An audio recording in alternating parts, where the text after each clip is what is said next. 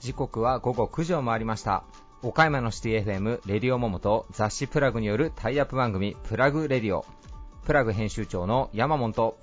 編集部の原田さやかです。こんばんは。こんばんは。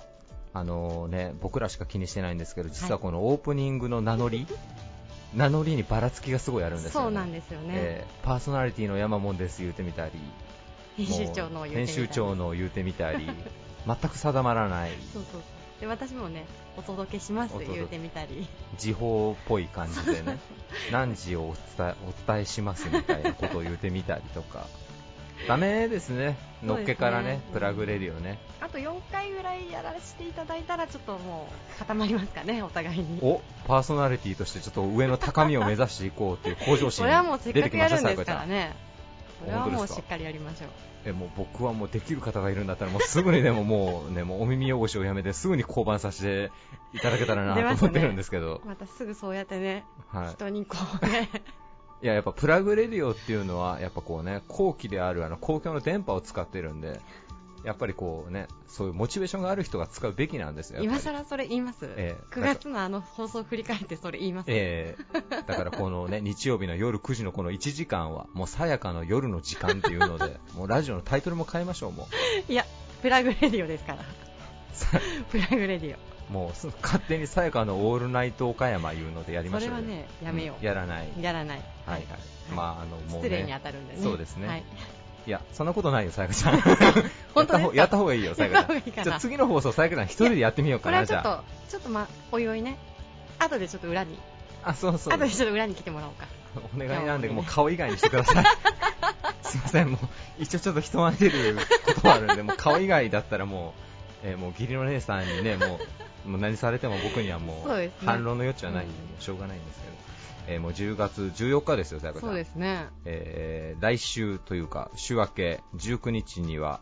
えーね、もう死ぬような思いをして なんとか完成に、えーたどり着いた、えープラグ51冊目の秋冬号が発刊になります勝手に握手させてもらいますじゃあ放送があれですね、発刊直前回っていうことですね。そうですね今回のはい放送、発刊直前回ですですのでちょっとだけ本の中身を皆さんにご紹介をしたりなんかをして序盤のねこの拙いオープニングトークに少しでも中身を 中身のある情話を。報情報を そうですね。ユーモアを もういいから紹介しよう。コンテンツとしての意義を持たせようかなとそうですね。じゃあ早速紹介に。はいえーとですね実はあの表紙に今回あのめぐみさん。倉敷出身のタレントとしても活躍してらっしゃるめぐみさんを起用させていただいて、えー実はね着ていただいている衣装はあの岡山初のブランド声っていうファッションブランドがですね、はいトム・ブラウンという世界的なファッションブランドとコラボレーションしたラストコレクションを着用いただいて表紙の撮影を、えーさせていただいております、えーそして中面えー本の中めくっていきますと、えー著名人の方にご自身のローカル故郷について語っていただくローカルプライドっていう企画があるんですけども、はい。えー今回広瀬すずさん女優の、えーそれからタレントとしても活躍されている水戸夏目さん、えーそれからあのオリンピックの開会式閉会式の、えープロジェクトメンバーにも入られた、あの川村元気さん。はい。っていうプロデューサーの方もご出演いただいています、ちなみにあの10月の19日発刊の日に川村さんが原作を手掛けられている「おこ男」っていう映画も公開がスタートされるそうなのでそちらもぜひチェックしていただけたらと思いますえーそれから日本人として初めて、えー世界の舞台に立ったデザイナーえー山本関西さんうなどなどですねん。すごいラインナップですね。えーもうなどなどですから、はいもう他にもたくさんいらっしゃるんですよ、はい。岡山出身の著名人の方を紹介するページではロックンローラー河本大翔さん、出ました。えーそして僕が大好き、えー今は職業ひょうというふうにおっしゃられてました、えー作家の岩井島子先生もう 僕大好きですから岩井島子先生職業、ひょうなんですね。職業ひょうって言われてます もうねすごいですね。天才ですようもう岡山の和気町のご出身ですけど、ん。はい。今歌舞伎町に住まわれてるんですよまさかの。もう超繁華街ですよドープな。そうですよね。のところのマンションを買われて住まわれてるんですけどへまあ、そこの話になった時に、まあ言うてみればわけから歌舞伎町だから、まあ、平壌からハーレムに来たようなものよねって言われててもう言葉選びのセンスと思って。もう天才です。天才です。もう本当に天才です。まあ、あとね、あのー来年2019年には岡山芸術交流っていう、はい。またあのアートの祭典も始まりますけども、それのディレクターをさされていらっしゃるあの岡山出身のギャラリスト、那須太郎さんのインタビューであったりとか、はい。えーあとですね、日本一の PR 会社として、えー業界ではその名を轟かしている、えー株式会社ベクトルの、えー西江社長にもご出演をいただいてたりですとか、はい。もうね、岡山っていうキーワードのくくりなんですけど、うん。まあ、あのプラグね、今、岡山以外の、えー都府県にも実は流通一部させていただいてるんですけど、はい。どなたが見ていただいても、何かこう、ご自分の中のね、どこかにこう引っかかるような情報があるんじゃないかなと思うので、はい。えー活字離れと言わずに皆さんね、写真集じゃないんで、雑誌ですんで、えぜひちょっと一時一時、一生懸命書いたんで、え 汗と涙の結晶のね、ーもうね、文字をしっかりと、は頼んでいたライターさんが飛ぶという浮き目に遭い、い、4日間、タコ部屋のようなところで、ひたすら、ひたすら、もうね、もう命を絶つか原稿を書くかっていうこの二択との戦いで、ね、ちょっともう拙い文面ではありますけど、施設乱文ですけども、ぜひあの読んでいただきたいなというふうに思います。はい、はい、それでは、えー続いていきましょう。えーそれでそれではこれからは、えー岡山の地元リーダーたちの思考を探るバリアスリーダーのコーナーです。誰もが知る有名企業から岡山の隠れたすごい企業まで約200名のリーダーの皆さんへインタビューをしてきました。毎回の放送ごとに数人ずつインタビューを公開していきます。今回のテーマは強度のために私たちができること、えーもしくは今後していきたいこと。リーダーたちへのインタビューには岡山で頑張る皆さんの明日の活力になるようなヒントが隠れているかもしれません、えー今週のゲストはネッツトヨタ岡山株式会社代表取締役社長石井清弘さん。中島ホールディングス株式会社代表取締役社長中島元義さん。株式会社丸井株式会社マムハートホールディングス代表取締役社長松田金也さん。株式会社ハローズ代表取締役社長佐藤俊之さん。岡山信用金庫理事長桑田真二さん。岡山放送株式会社代表取締役社長中静慶一郎さんです.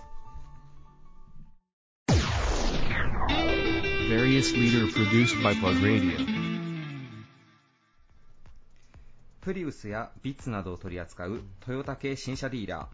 顧客満足度調査にてオールトヨタで3年連続ナンバーワンにも輝いていますネッツトヨタ岡山株式会社代表取締役社長の石井清弘さんですよろしくお願いしますはい、よろしくお願いいたします。えー社長、今回のテーマ、えーはい私たちが郷土岡山のためにできること、えーもしくは今後していきたいこと、石井社長はどんなことをご紹介いただけますでしょうか？はい、えー、我々、えー、ネッツ岡山としては、あの、えー岡山のお観光、またあの、えー文化といいますか、あの、えー全国にいろんなことを知ってほしいとい。うことで、まあ、自ら文化歴史を勉強しようということで、えー全社員挙げて、えー晴れの国岡山検定という、う毎年あの資格がありまして、えー試験を全社員で、えーそれを受けて知識をいっぱい入れてそれであのお客様をはじめ全国の皆様にあの PR していこうとはい。いうことで、全社員でやっています、ちなみにこうその受験をされてその、はい。まあ、資格になると思うんですけど、はい。取られてる方何名ぐらいいらっしゃるんですか今？えー全社員300人のうちの80人です。はい。なかなかそんな会社岡山にないですね。皆さんが検定もらってる会社っていうのは、そうですね。具体的にはよく存じてないんですけれども、はい。おそらくあの300人のうちの80人とはい。言ったら、あの、うん、すごい確率数字だと思います。はい。3分の1の人が資そうですね。格持ってるって。ですもんね、はい。社長ご自身も受けてらっしゃるんですか、はい、私はもちろん、え さすがですね。最初にやっぱり取らなきゃいけないんで、はい。はい。え私とそれから役員とか部長は、はい。最初に取ってますので、はいはい、それでみんなにみんなでやりましょうということでスタートしました。なるほど、はい。まずはトップがまず取って、その姿を見せて、社員さんにも、まあ、そうですね。励行していくというか、はい。成長していくというような、はい。なるほど、実際どうでしょう、その晴れの国岡山検定を、まあはい。受けることをこう社員さんにまあ進めていく中で、はい。あの冒頭ご紹介した、まあ、オールトヨタで、まあ、顧客満足度調査で、まあ、ナンバーワンに輝かれているわけですけども、はい。その接客の中でのホスピタリティとかですね、はい。まあ、プラスアルファの情報提供というところではやっぱりこう生きているなというのは実感されていらっしゃいますか？全くその通りでお客様と積極的に話をするまた話題作りのためにははい。晴れの国岡山検定の知識を持つということははいすごい自分自身自信になって今まではお客様にいらっしゃいませ暑いですねとか、はい。そういうだけの話だったんですけども、はい。今もう話題がもういっぱいね、あのうんこの、えー検定を勉強することによってね、はい。知識ができましたので、お客さんに行くもうたくさんのことをねあの、はい。提案できて、そして、うん、話題作りねお客様もなんでそんなこと知ってるの？ということをねいっぱいあの言われて、えー大変あの褒めていただける上にまた喜んでいただいて、はい。えーじゃあ自分もおこうそれ勉強してみようかなとかね、はい。思われることもあります。またあのこれを勉強することによってね、はい。岡山県に対する地元に対する、えー愛情といいますか、はい。すごく湧くんですよね、うん。そういうことであのもちろんえーやっとるんですけれども、はい。商売につながります、はい、そううんいうことでね、えー当初もあの話をするのが、はい。えー苦手とかね、うんえーフロアの女性スタッフもねこの知識のおかげでね、えー自らいろんな話がうん。岡山のこんないいとこありますよと、はい。歴史文化だけじゃなくって、えー自然、はい。ね、それから経済産業、はいもう全てにわたって勉強しないとこれ通らないんですよね。なるほど、なるほど、えなるほど。え90分で100問を答えるという、すごい分結構100問大変な、はい。えなるえほど。90分100問って結構問題すごいですね。ですね。か考えたり、しっかり考える時間ないぐらいでね。はい。なるほど。でもあれですね、先ほどおっしゃられているように、やっぱ社員さんも地元のことをこれだけ知ってるから、自信持ってこうお客様に話しかけるきっかけにもなりそうですね、持たれてる方っていうのは。それでね、あの、明らかに言えるのは、これを勉強することによって、はい。地元愛ができるんですね。岡山ってこんなにいいとこいっぱいあるんだということでね、もっともっと勉強したくなるんですよね。社員さんの郷土愛もこれによってまあ醸成していこうというような狙いもはいお持ちだということで。なんかこう社長のお話をお聞きしていると、うん。まあ、もちろんその社業にももちろん通ずるとは思うんですけども、はい。あの社長、まあ、岡山商工会議所でも今あの副会頭の重責をこう担われていらっしゃって、以前あの文化観光委員会で委員長されている時に、はい。まあ、岡山のまあ部署である、まあ、浮田秀家さんはい。の、うん。まあ、浮田秀家フェスというのをはい。始められたのも、はい。あの社長だというふうにお聞きをしてるんですけども、はい。やっぱりもともとご自身が岡山の歴史とか文化に、まあ、ものすごいこう魅力を感じていらっしゃったっていうのが結構実は入りとしてあるんじゃないかなと思ったんですが。はい。もちろんあの岡山の歴史ね、もあの以前から興味ありました。えーただあの私が始めたんじゃなくて、はい。えー私が委員長の時にはい。委員長になって、それでうん。委員の皆さんから意見を聞いて、それであのその当時ね、その当時はあの歴女っていうのがすごくあーブームで全国あのすごく有名な武将のところを全国のあの若い女性がね、うん。えー回っていってはい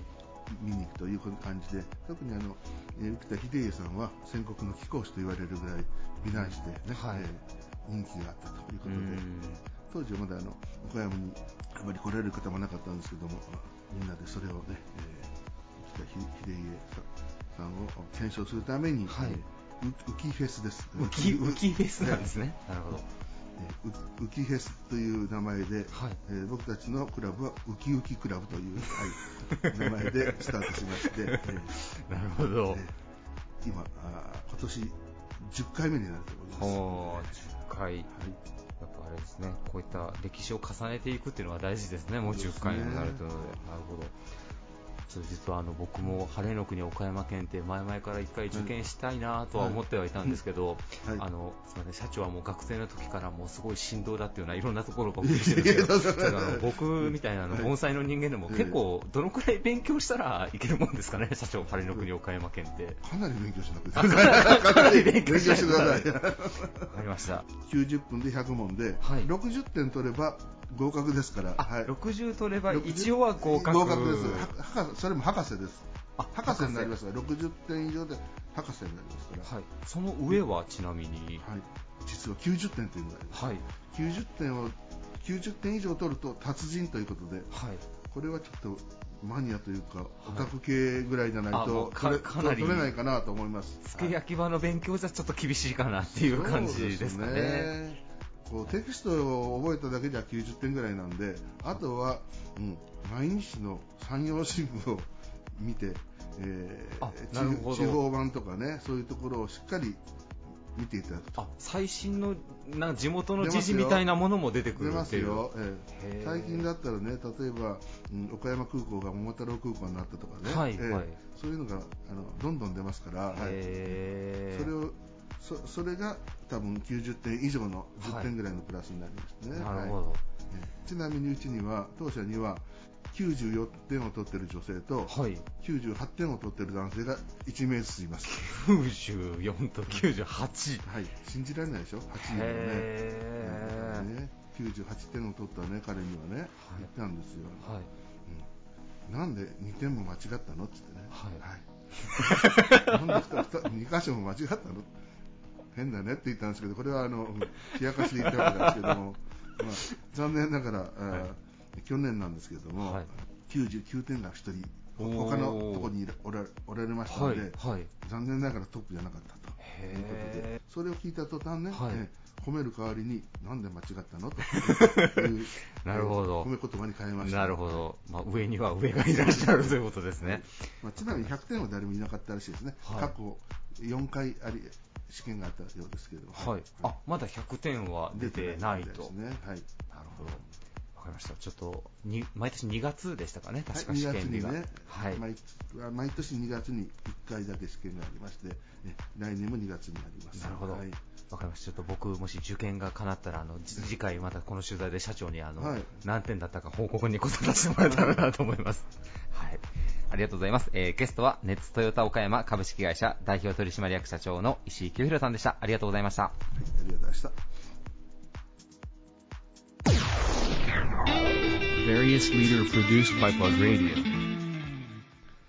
船舶推進装置や人工関節の世界的トップメーカーであり、システム会社やオフィスデザイン会社など複数の事業会社を運営しています。中島ホールディングス株式会社代表取締役社長の中島元義さんです。よろしくお願いします。よろしくお願いします。今回のテーマ、私たちが郷土岡山のためにできること、もしくは今後していきたいこと、えー中島社長はどんなことを、えーご紹介いただけますでしょうか？まあそうですね、まあ、岡山にで創業して90年以上経ってるんですけど、はいやっぱりあの雇用をまあ作っていくということ、それから事業を通して、あのやっぱり、えーまあ、税金を払っていくっていうのがもちろんのことだと思うんですね。はい。まあ、それからあのやっぱりいろんな事業を、おまあ、起こしていくっていうかね、はい新しいビジネスも含めていろんな事業をやっぱり起こしていくっていうのが我々起業家の役目だと思うんで、うんまあ、それにで、まあ、岡山にですね、はいまあ、あのこうあの非常に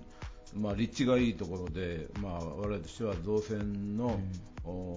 盛んな地域にいますので、まあ、プロペラという、まあ、事業がですね、はい。ここでできたっていうことは非常に良かったと思ってますけど。なるほど。まあ、まずはもう納税することと、まあ、雇用を広げていくというのがもう岡山のためにできることにもなると。まあ、それと、やっぱりそういう事業を通して、やっぱいろんな若い人を育成していくっていうことも大事だと思うんですよね。はいあのまあ、日頃、常日頃言ってるのはあの、いろんな失敗を恐れないで、はい。いろんなことに取り組みなさいと、でやっぱりそのみみんな皆さんやっぱり事業を通してですねあのひ人もおあの進歩していく、はい。ということをやっぱりやっていかないと、まああのまあ、社会の発展には結びつかないんで、はい。まあ、それと、まあ、私ども会社は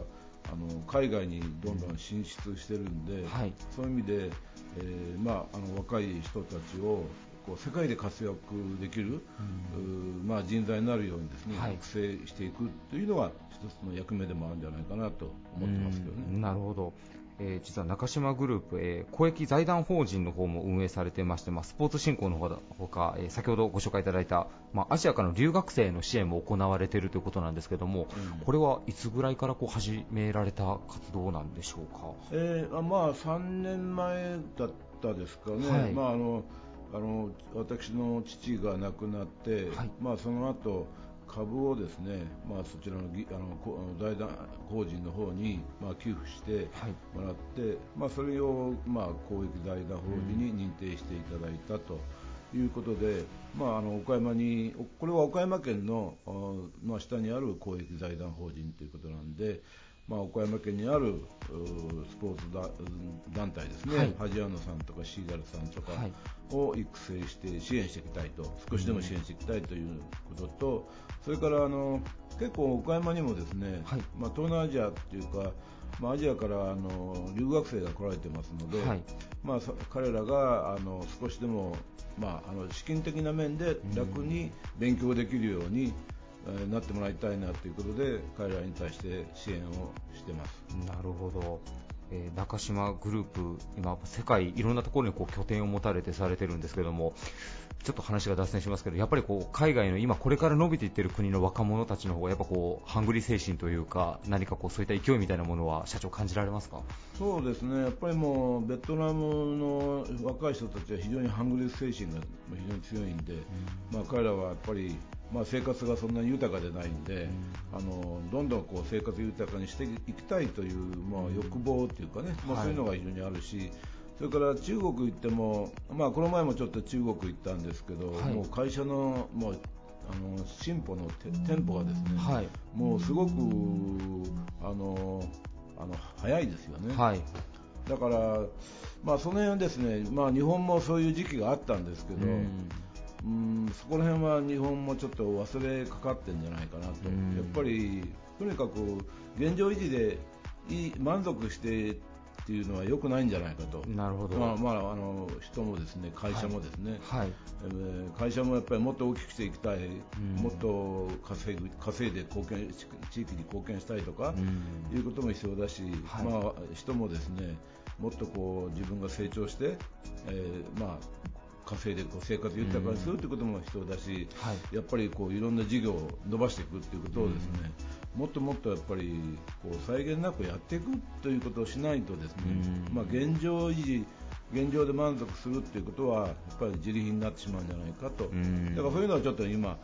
の日本にですね、はい。まあ、感じられるんでそれは良くない傾向じゃないかなと思います、なるほど。あもっと日本のためというのを身近なところに落として、まあ、地域のためにって考えても、やっぱ若手の経営者の方とか起業家の方が、まあ、もっともっと向上心を持ってアグレッシブにやっていく必要があるそうですね、もっと本当にあの会社をというか事業をね、はい。どんどん大きくして、えーまあ、世界でも活躍できるようにして、まあ、もちろん本社は岡山にということで頑張ってもらったらいいんじゃないですかね。なるほど。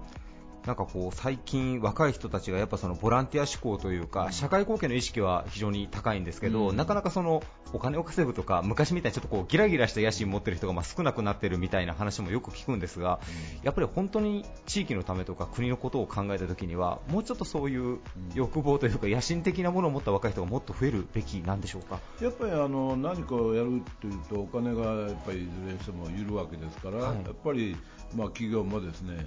う大いに稼いでですね、はい。その中からやっぱりこういろんなことに対して社会に貢献していくということをしないとですね、うん。企業が儲かってないのにですねじゃあ社会に貢献すると言っても、それはもう限界があってできないし、うん。事業そのものがですね継続できなくなってしまうんで、はい。それで企業がそれで破破綻してしまったらですね、うん。これはこれこそ本当に本末転倒で、はい。あのー社会に地域社会に大大き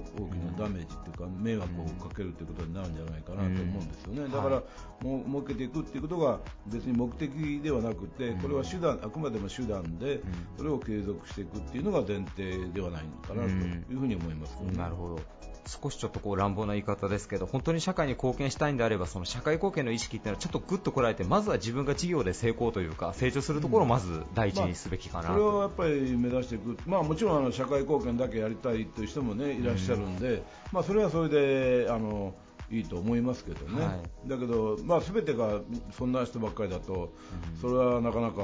やっぱり全て何かやるにしたってお金がかかることだから、やっぱりそのお金を生み出すっていうことをしないと、はい、えー、何かやろうと思ってもできないんじゃないかなと思いますけどね。なるほど。ありがとうございます、えー、きっと若い方にとってはもう、ね、かなりちょっとこう刺激的なメッセージになるんじゃないかなと思うので、えー、皆さんぜひ、えー、企業を考えている方今経営されている方まずは、えー、自分の会社を大きくする成長するということに重きを置かれるのもいいんではないでしょうか、えー、ゲストは中島ホールディングス株式会社代表取締役社長の中島元義さんでした。ありがとうございました。どうもありがとうございました various leader produced by Plug Radio. 岡山県内及び山陰エリアに食品スーパーマーケットを多数展開。鮮度と品質にこだわり安心安全の食を地域に提供する企業。株式会社マルイそして株式会社マムハートホールディングス。代表取締役社長の松田金也さんです。よろしくお願いします。よろしくお願いします。えー、もう声からリスナーの皆さんも多分伝わったと思うんですけれども非常にこうお会いするだけでこちらも元気になるようなパワーをお持ちの松田社長なんですけどちょっと今日は最初にですねそのパワーの源普段心がけていることはどんなことでしょうか社長？よく食べてよく寝ることです。よく食べてよく寝ること。はい。健全な体に健全な心が宿ると思ってます。その健全な体は健全な食生活で養うことができると思っています私たち食をもっともっと大切にしていきたいとそう願って、はい、私もまずは実践してます。おもうじゃあ社長自らがまず実践されていらっしゃる。よく食べますよ。そうなんですね。はい。あの社長、丸井さんといえばですねあの本当にこう食育っていうところに対してものすごく力を入れていらっしゃる、まあ、イベントだったりとかもさっきお話伺った限りではもうほぼ毎日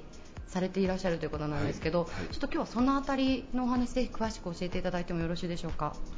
地域体育徳育そして、はい、え食育というものが2006年に定められてでその時は我々も同時に食育事業を推進してまいりました、まあ、会社の中にも食育という組織を作ったり、はい、であのお客様に健康な食事安全な食事を提供していこうじゃないか。もうそれってスーパーマーケット当たり前のことなんですよねでもあの働いていらっしゃる方々お客様に分かりやすくどうやって伝えていくんだとこういった時に食育を取り組むことっていうのがとってもねあの本来あるべきスーパーの仕事だっていうふうに思えたんですね。なるほど。はい、じゃあ増田社長が普段こういうことをしたいなというのが言葉としてジャンルとしてこう確立されたような感じですかね。あそうですね。もともと思われてたことがたまたま食育ということに当てはまったというような。で、ね、全国で、はい、えー、10カ所ほど農林水産省の方が事業認定を、はい、されるということで応募させていただいたら。はい。あのまさに事業認定をいただいて。そうなんですか、はい、で3年連続事業認定いただいたのは私たち全国で丸いだけなんですね、えー、まあ、あのある意味ではこう農水の方々にも背中を押していただいて、で食育の在り方だとか最新の情報を提供していただいて、で、えー、いろんな、ね、国の持っておられるデータも見せていただいて、もっともっと頑張ってやらないといけないなっていうような気持ちにもさせていただけたと思ってるんですね。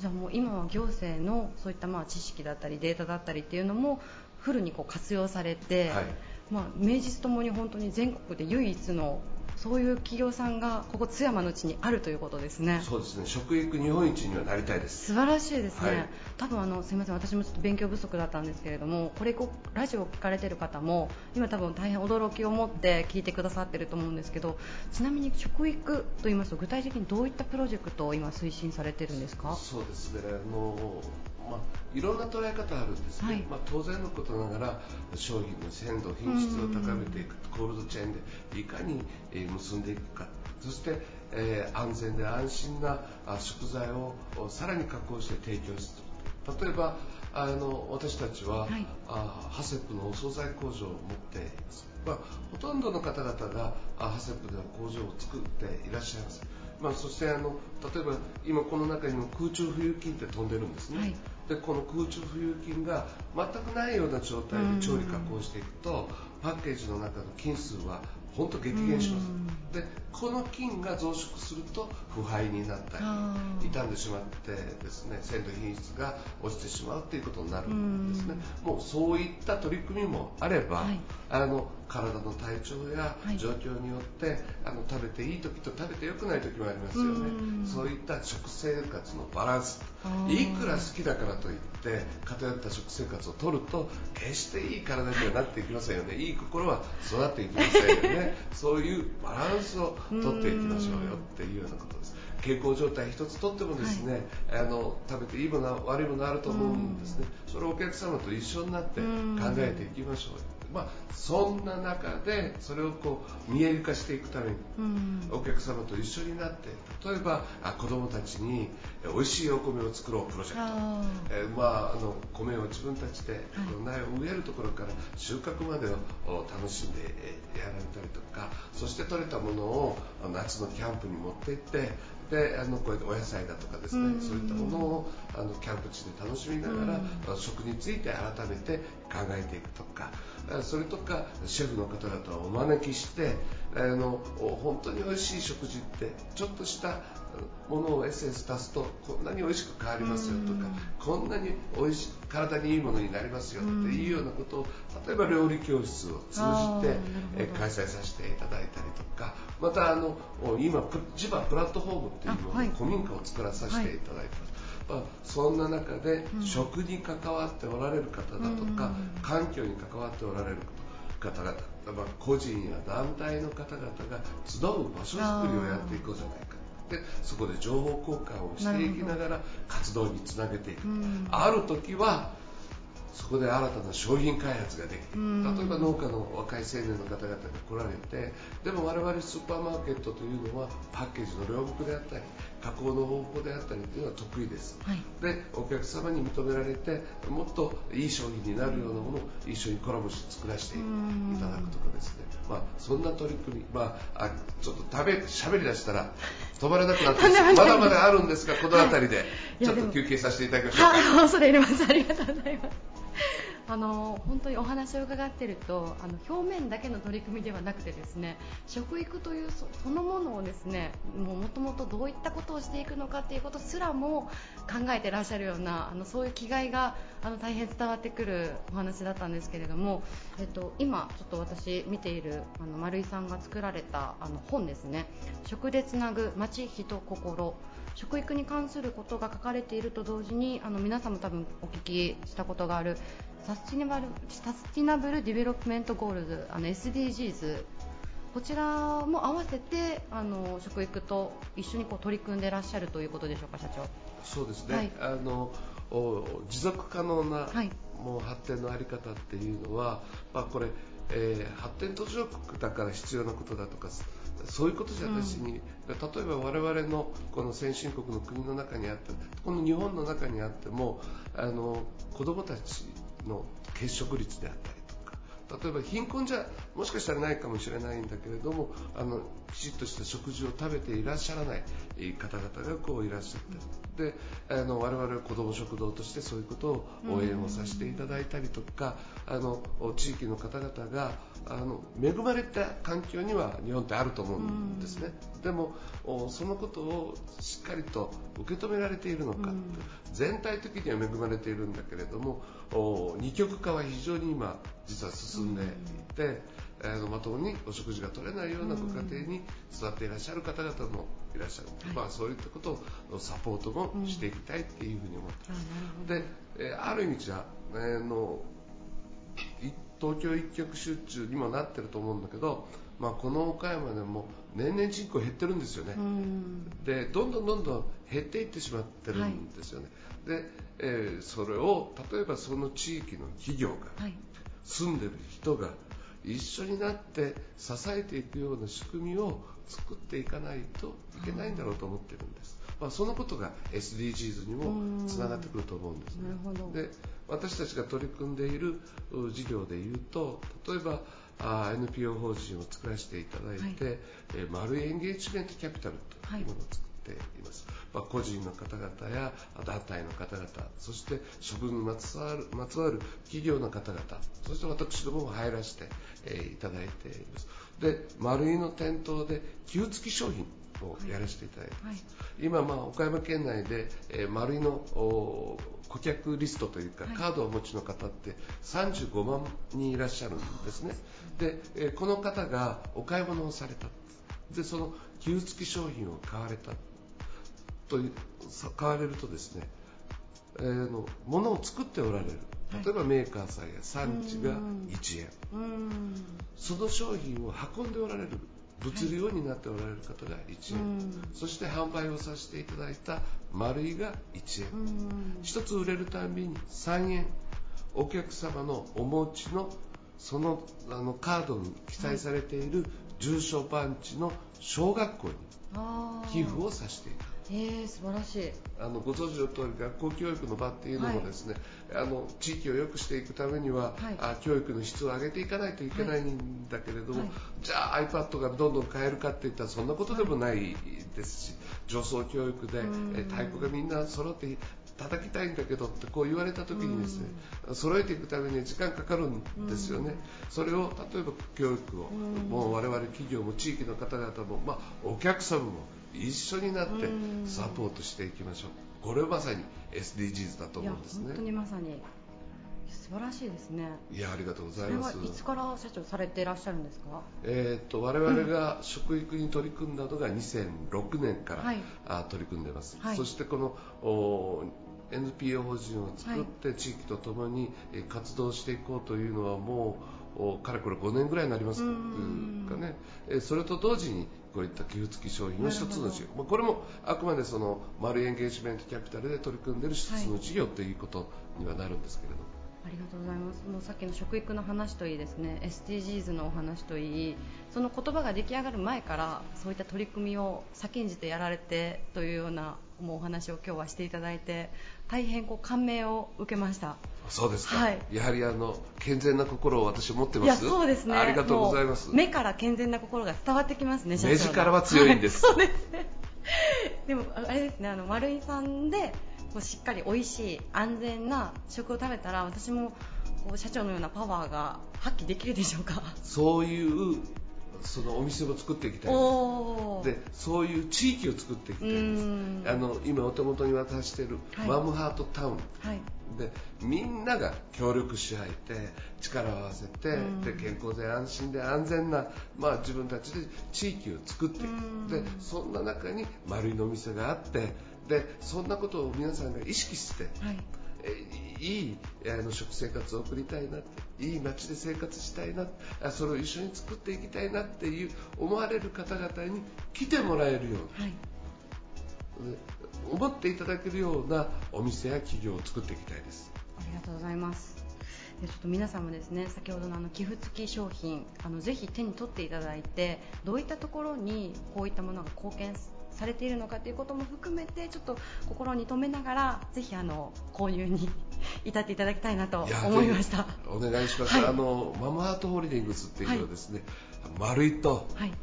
渡辺製線館と。あはい。エスマートという3つのあのスーパーブランドがはい。ありましてですね、はい。あの丸いだけじゃなくて、はい。えー渡辺製線館に行っていただいてもあのございますし、あ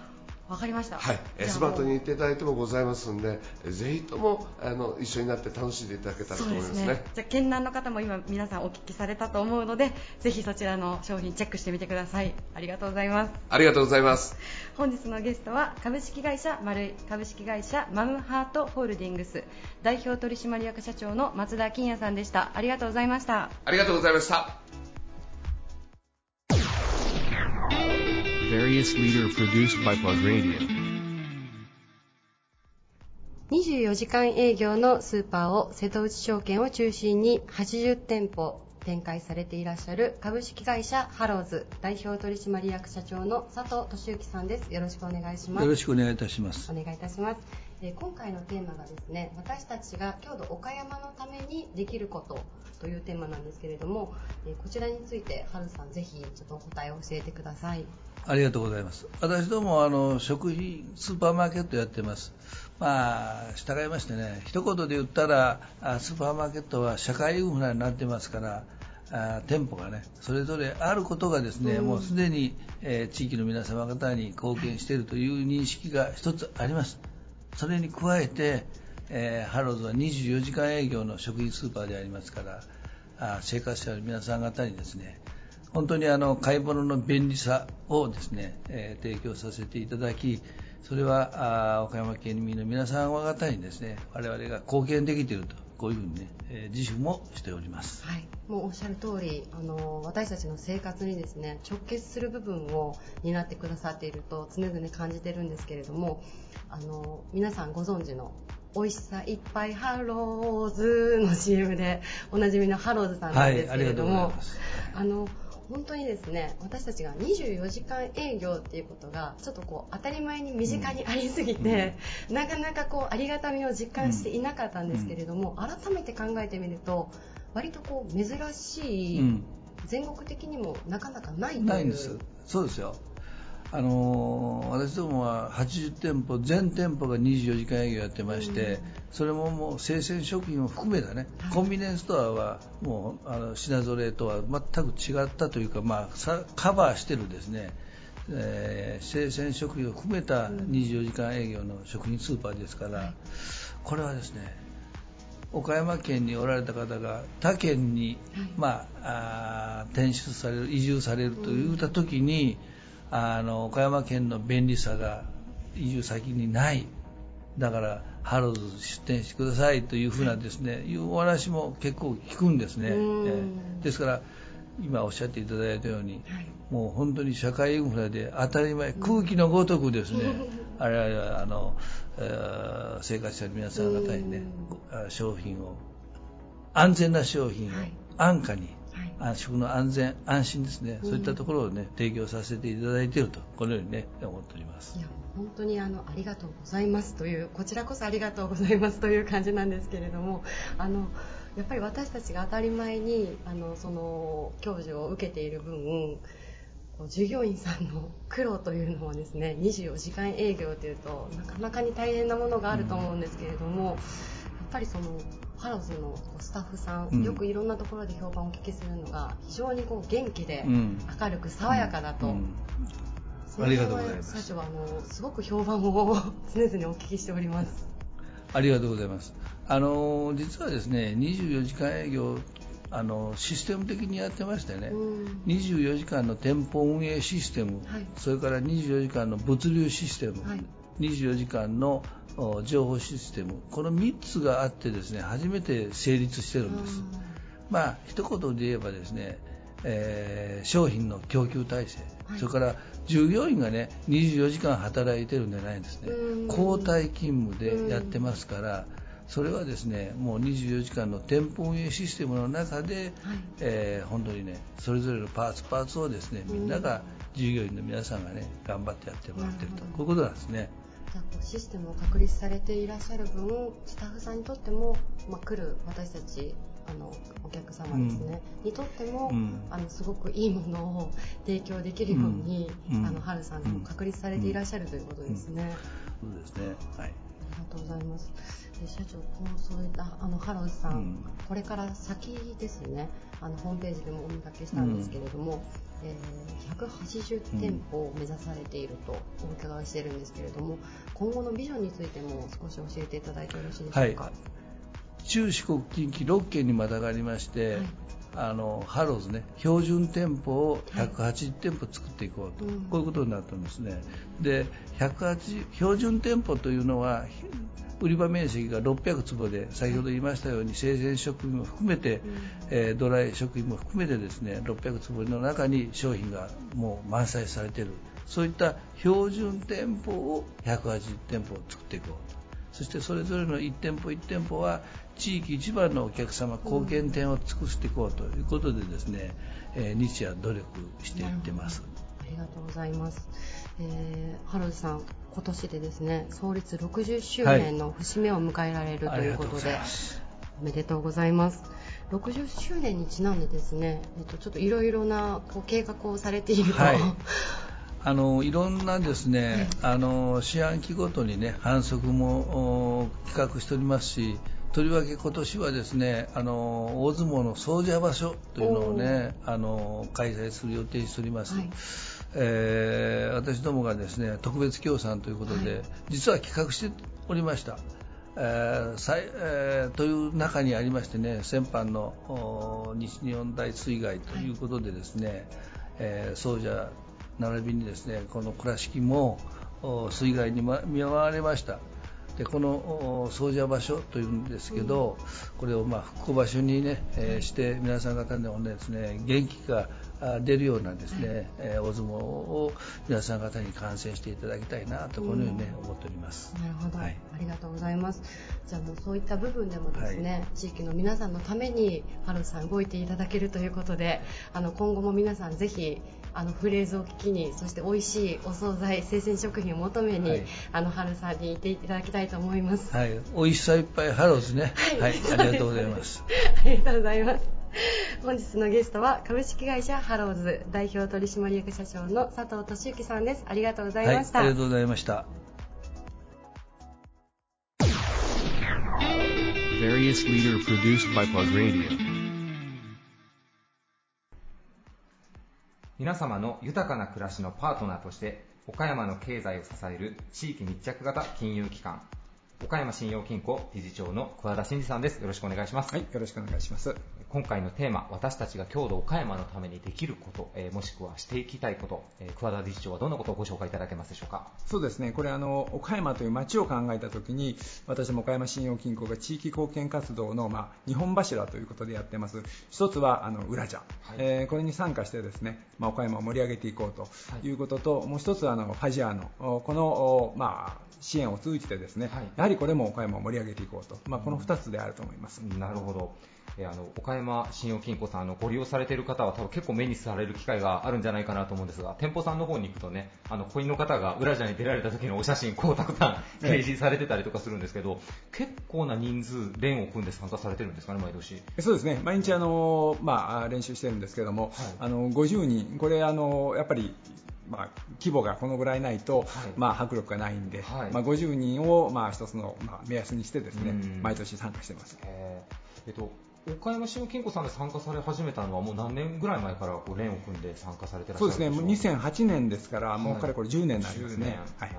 えーまあ、毎年その参加したいっていうこうさんの声もこう増えていってるような感触だったりされるんですか？そうですね。基本まあ1年時の人は全員参加と。であの2年時の人がですね、はい、まあ、リーダーになって前を引っ張るという形でやってます、はい、で大体まあ3年4年ぐらいの人が、まあ、いわゆるバックアップという形でですね、はい、大体バックアップが100人いるんですよ、はい、であの踊り連が50人ですから、はい。まあ、1人に2人、まあ、サポートがついているという形で頑張ってます。そこまで徹底したこう体制で臨んでるウラジャの連もなかなか少ないんじゃないですか？そうですね、はい、やっぱりあのこれ自体があの、まあ、年時間のですね結束にもすごくつながっているし、はい、からやっぱりあの参加した行員がですね、はい、あの本当にこれはあの町の祭りなんだっていうのはねやっぱり実感できるこの2日間だと思ってるんで、非常にあの大事なイベントになってます。なるほど。まあ、地域の活性にもまあそれだけの大人数でこう迫力ある演舞されるので、まあ、貢献もされていらっしゃるし、行員の方のまあ教育とか結束を固めるという意味でも役に立っているというようなことですかね。なるほど、ありがとうございます。えー、そしてもう一つご紹介いただいたファジアの岡山の、まあ、スポンサードされていると、はい、えっと、これももう結構長くになられるんですかね？そうですね、はい、えー、これも彼から6、7年、まあ、あのなりますね。うん。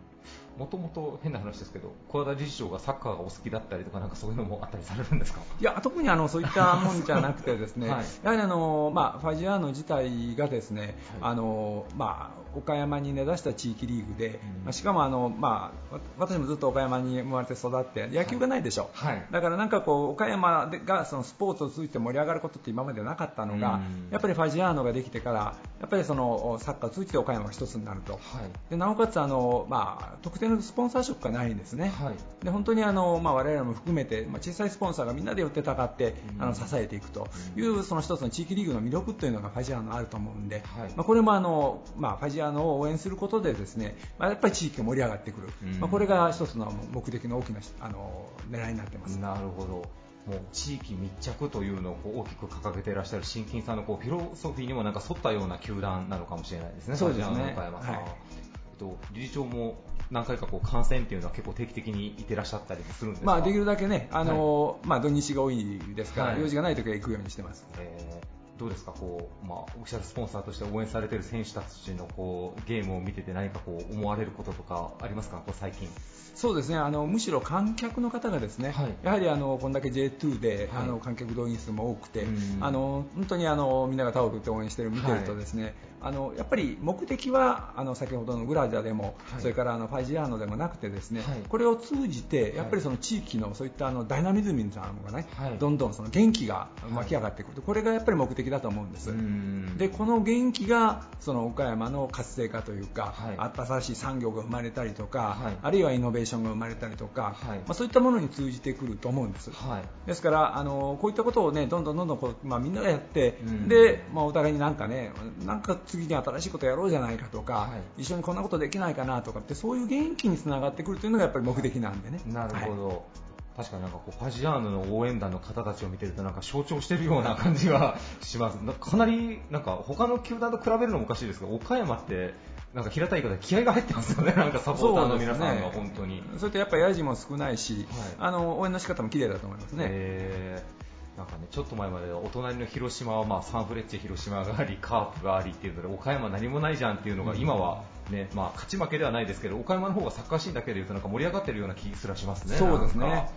ほど。まあ今後岡山信用金庫としてもファジアーノさんはまあ応援はもうずっと継続して続けていかれる方向なんですかね。そうですね。はい。はい、ありがとうございます。えー、お話をお聞きしていて、まあ、地域貢献というのももちろん大事なんですが、まあ、それを、まあ、自社というか、自分たちの組織にもいい意味でどうやってこうフィードバック、まあ、還元していくかというのもこう大事な、えー、お話だったかと思います。ゲストは岡山信用金庫理事長の桑田真二さんでした。ありがとうございました。はい、ありがとうございました。various leader produced by Plug Radio.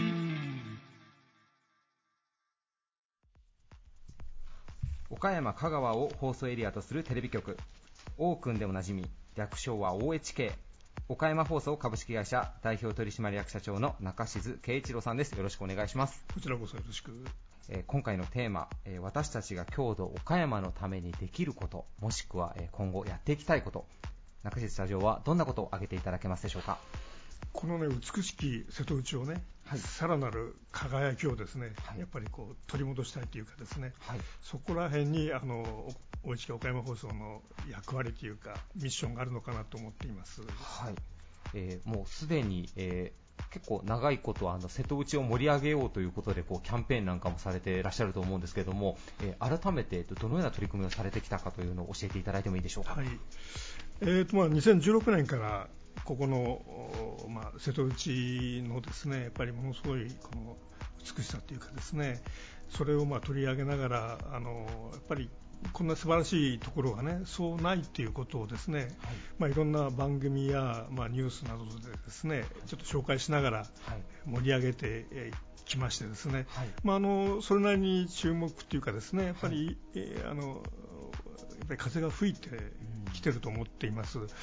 まあ、あのその中でですねやはりやっぱりこの岡山の人たちにとって、まあ、誇るべきものっていうかね、はい、えー、それはやっぱり自然であり風土であり、まあ、歴史だと思ってるんですが、はい、やっぱりその自然と風土っていうのはねやっぱり瀬戸内海というのが非常に大きな位置を占めていると思っています。はい、なるほど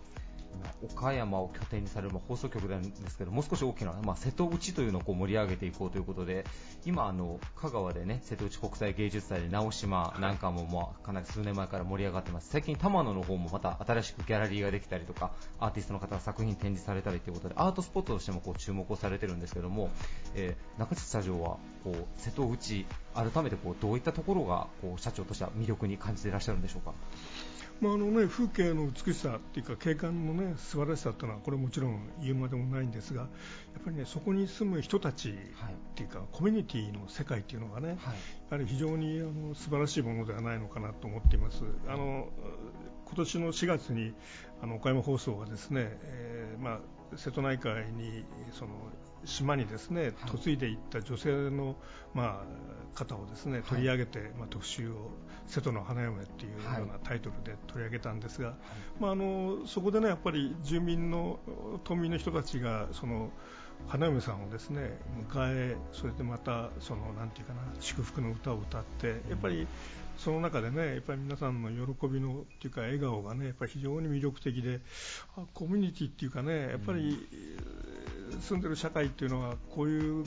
世界が本当にいいんだなっていうそのやっぱりね、やっぱり島根で住んでる人たちのやっぱりなんていうかなこの持ってるやっぱり魅力っていうのをですね、はい、そこは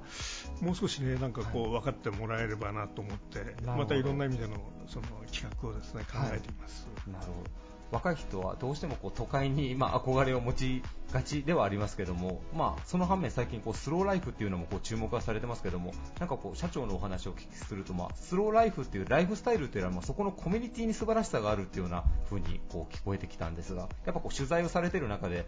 まああいう環境でこう生活されている方たちの方がこう豊かに暮らされているなっていうようなことも感じられていらっしゃるんですかね。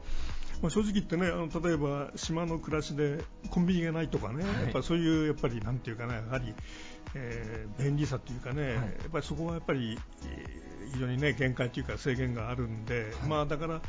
もちろんね、そこら辺のところはやっぱりあのもう少しねあの便利な生活というのがやっぱり必要なんでしょうが、まあ、それ以上にねやはり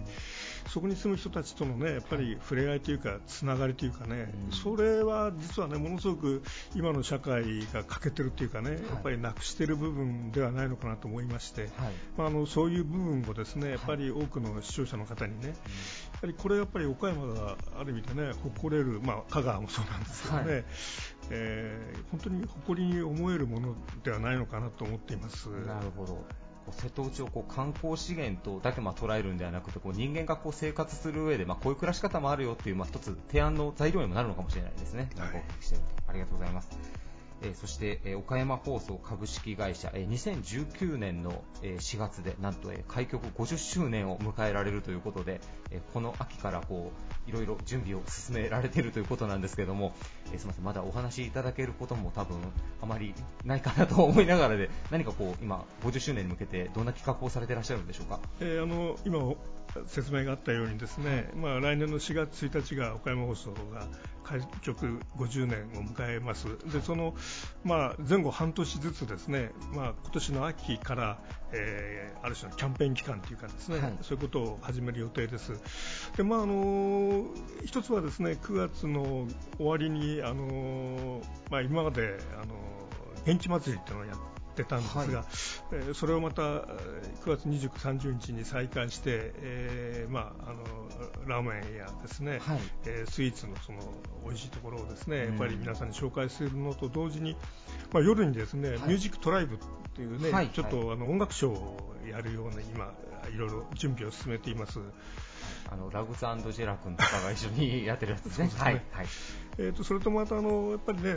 今あの説明したようにやっぱり瀬戸内をどういうふうにねやっぱりこう分かってもらうかということで、うん、まああのそこら辺の魅力をですねやっぱり環境っていうかねやっぱり住んでる人たちの暮らしということも含みながら、はい、えー、環境をねやっぱりどういうふうに守っていけばいいのか、はい、で今のこの瀬戸内海の環境がねどうなっているのか、まあ、ちょっとその辺をですねちょっといろんな角度から、ちょ